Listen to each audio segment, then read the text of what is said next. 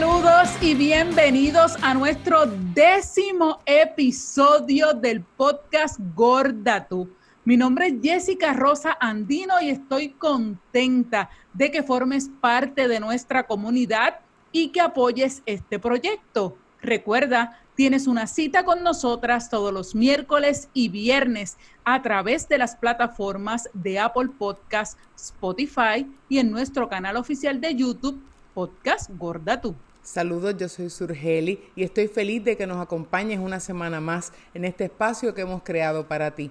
Recuerda que también queremos saber de ti a través de nuestras redes de Instagram y Facebook, arroba gorda podcast, y que nos escribas a nuestro correo electrónico gordatupodcast arroba gmail.com. Qué bueno que menciones lo que para nosotros es importante que nos escriban y nos dejen saber sus comentarios y qué les parece este podcast, como lo hizo nuestra seguidora Teresa Galarza Meléndez desde Ponce, Puerto Rico. Saludos, Tere. Nos envió una carta la cual queremos leer en este momento antes de iniciar nuestro episodio para que sepan nuestros seguidores, nuestros escuchas a través de las plataformas de audio y de nuestro canal de YouTube que pueden conectarse con nosotros, como indicó su a nuestro, a nuestro email gordatupodcast.gmail.com.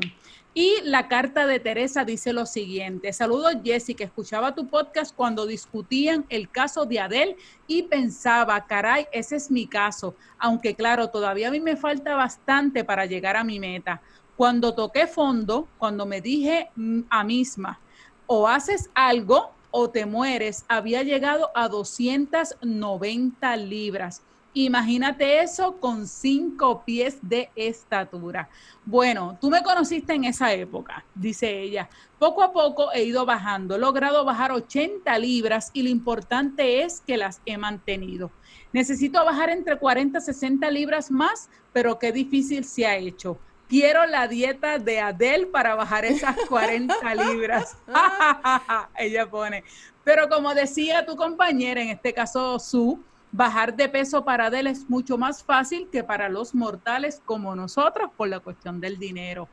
Entonces, el mensaje que quiero llevar haciendo esta super síntesis de esta experiencia de vida es que si usted me ve o ve otra gorda, hagamos un favor, piense dos veces antes de hacer algún comentario sobre su peso porque usted no sabe las batallas internas que llevamos y aunque usted la vea gorda, probablemente esa persona ha superado muchas cosas y una libra perdida es una batalla ganada de la guerra que llevamos. Muchas veces he tenido que decirle a personas, aunque usted me vea gorda, usted no me conoce y yo estoy muy orgullosa de mi esfuerzo porque me he, tomado años, pero cada libra que bajo y la mantengo, lograr viajar en un avión sin pedir la extensión del cinturón, del cinturón, perdón, sentarte y cruzar una pierna, en fin, hacer cosas cotidianas que no hacíamos es un logro que solamente las que vivimos en esta piel conocemos y celebramos. Contarte esta experiencia de tantas para mí es una gran catarsis porque no es lo, lo mismo hablar de esto con alguien que lleve esta lucha que para las que te hablan de ejercicios y dietas o estilos alimenticios, pero siempre han pesado 130 libras y se sienten gordas porque aumentaron 7 libras. Y yo no sé tú, pero a mí cuando me cuentan eso como si fuera una tragedia, lo que me dan ganas es de patearle el trasero, dice ella. No sé si de algo ah, de esto ayude, pero es un tema que pueden tocar. Que viva gorda tú, que vivan las gordas, pero aún gordas que seamos saludables. Un abrazo, amiga Teresa Galarza Meléndez. Un beso, Teresa. Qué hermosa carta nos has enviado y sobre todo su, ese mensaje que lleva esa carta. Un abrazo, un abrazo y no te quites. ¿Sabes qué? Tienes toda la razón. Vas ganando cada batalla día a día. Y el ser humano, yo que tengo maestría en dietas, aunque no lo parezca, yo las he hecho todas. Tengo, yo voy para doctorado. Estoy a ley de dos dietas más para un doctorado. te tengo que decir que sí que no puedes verlo como una dieta, sino como un nuevo estilo de vida. Y cada libra que baja es una libra que no subió. Es una libra que no subió, bajó. Así que, ¿sabes qué? Y si estás estancada, haz un ejercicio nuevo, haz algo distinto a lo que llevas haciendo hasta ahora porque tu cuerpo se quedó ahí porque se acostumbró. Así que lo que tienes que hacer es un movimiento distinto, ya sea de comida, ya sea de ejercicio, para que tu cuerpo sienta que hubo un cambio y vuelvas otra vez a retomar esa pérdida, pero no te rindas. Y tienes toda la razón. Y qué bueno que ella dice lo de no juzgar cuando usted ve a una persona gorda. A lo mejor usted ve, como en el caso de ella, que mide cinco pies, claro. lo que son 290 libras para Teresa no son lo mismo, las mismas 290 libras para mí, que mido cuatro pulgadas más, ¿me entiende? Eh, o que una persona que mida 5'10, 5'11 no va a ser lo mismo y como dice ella, ella ha bajado 80 libras y aún todavía dice que le faltan 40 más. Y si una persona la ve y le dice gorda, no sabe esa batalla que lleva Tere que le ha costado tanto bajar esas 80 libras. Así que usted, amiga o amigo gordo que me escucha, por eso es que tenemos que ser fuertes a la hora de salir a la calle, a una fiesta, de compra, lo que sea, usted tranquilo con la frente en alto todo el tiempo, que a lo mejor usted nunca ha hecho dieta en su vida, ha hecho y se ha quitado igual que nosotras, o aún la está haciendo como Tere, que sigue bajando de peso, siéntese orgulloso como es usted y usted tranquilo. Va a llegar el momento en que usted va a hacer el cambio que usted quiere hacer y si lo quiere hacer y si no lo quiere hacer, vamos a seguir disfrutando nuestra vida porque de eso se trata precisamente este podcast. Aquel que le diga gordo o gorda, que usted le va a contestar, gorda tú o gordo tú. Exacto. ¿Sabes qué me puse? Me la puse, me la puse para ir a... La mascarilla. La mascarilla, sí, discúlpame. Es que se me olvida que a veces nos escuchan y no nos ven. Me puse la mascarilla para ir a, mi médico. Yo voy a un hematólogo espectacular con gente espectacular.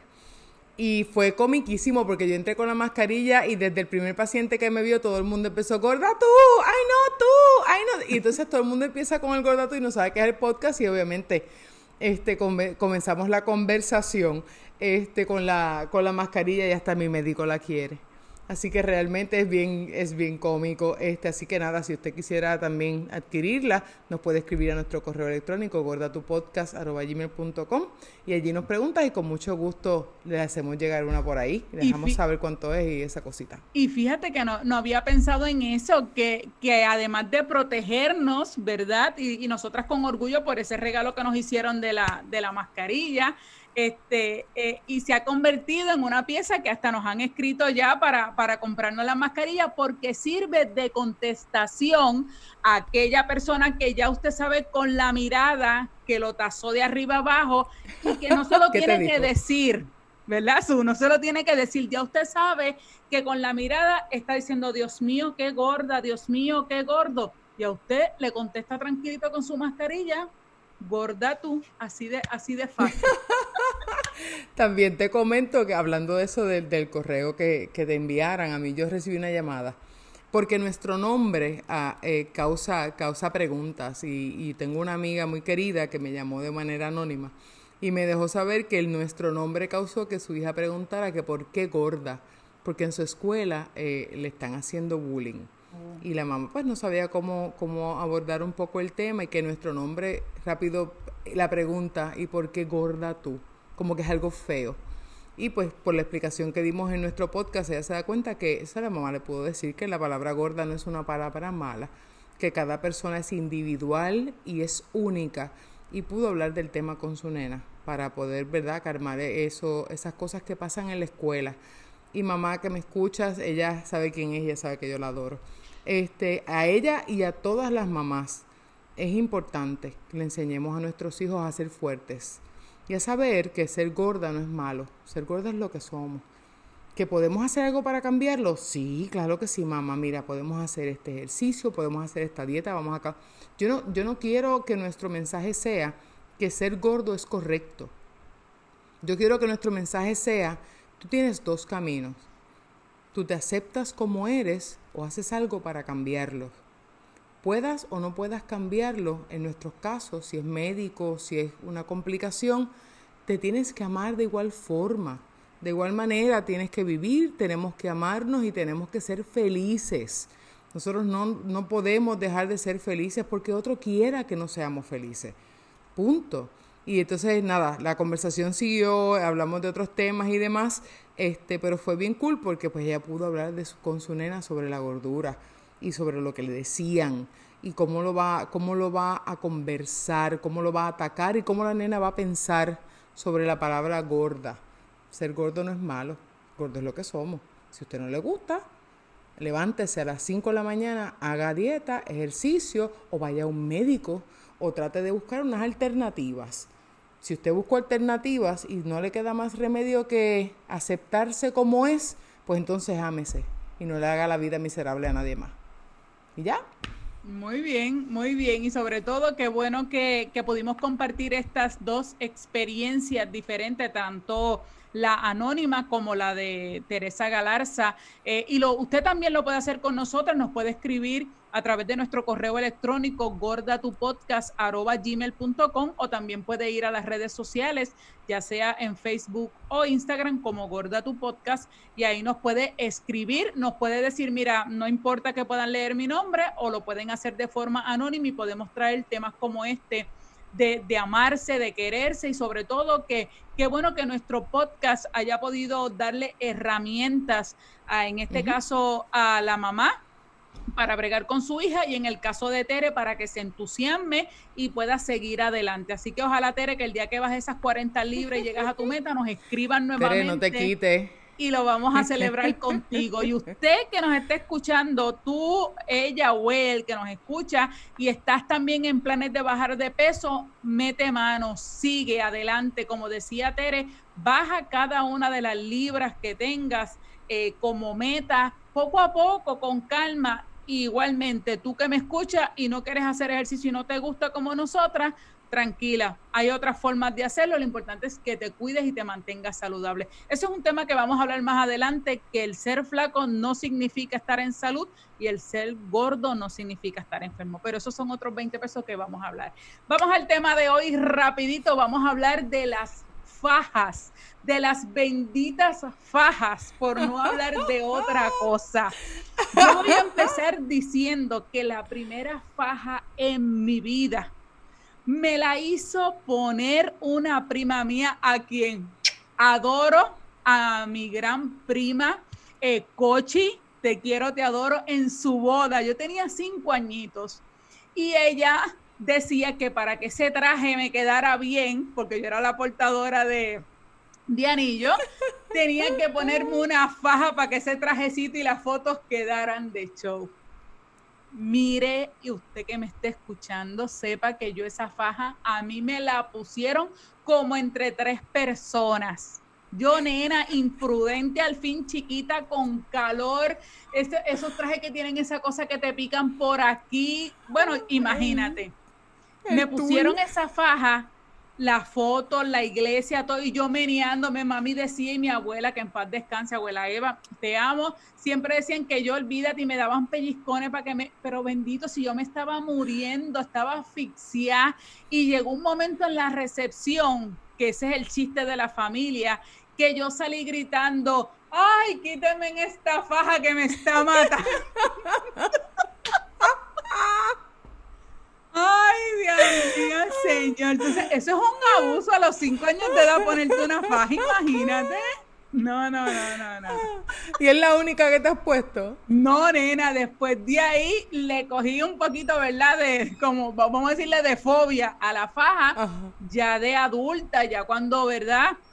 Uno, uno empieza ya, ¿verdad? Esa cosita de enamorarse en la universidad y esas cositas, pues ahí como, ¿verdad? Por los rollitos y por la ropita que uno quiere que le quede bien, pues nada, empecé y abuela siempre, abuela me, la, abuela me las compraba por montones, no importa, oye, porque salían cara, porque eran grandes, Nunca se me olvida un corset que ella me compró, esos que se amarran aquí al frente, porque ella decía, mira Jessica, tú siempre tienes que andar entalladita, entalladita siempre tienes que andar.